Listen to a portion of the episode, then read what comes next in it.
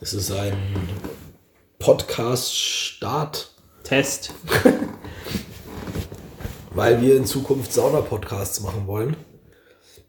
Und jetzt eben die Frage ist, wie das technisch alles funktioniert. Und damit wir da bei unserem ersten richtigen Upload nicht komplett aufgeschmissen sind, durchlaufen wir ein paar Tests. Ja. Und wenn die Tests erfolgreich sind, dann gibt es wöchentlich Schwachsinn. Das ist der Plan, auf jeden Fall. So, geistige Befreiheit, Befreitheit, so, das ist das Wort, was ich gesucht habe. Wenn man das sucht, dann ist man hier genau richtig.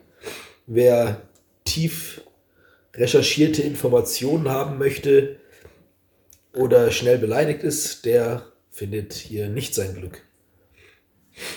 Nö, definitiv nicht. Es sind so andere Dinge, die zu erwähnen wären. Ja, alle haben dicke Nasen. Wir werden immer erklären, was für Saunadüfte wir gerade mit an Bord haben. Und werden vielleicht sogar schon bewerten, wie gut die sind. Da müssen wir aufpassen, nicht, dass wir dann Ärger kriegen von dem, wo wir es gekauft haben. das sind dann so, äh, Verleumdung, Klage. Was? Nicht den Namen sagen, einfach nur den Duft. Ja, aber das ist ja dann irgendwie unfair, oder? Stell dir mal vor, du hast einen. Es kann gut riechen, aber der Hersteller schafft es halt nicht. Und dann kauft aufgrund unserer Aussage nie jemand wieder Bratapfel.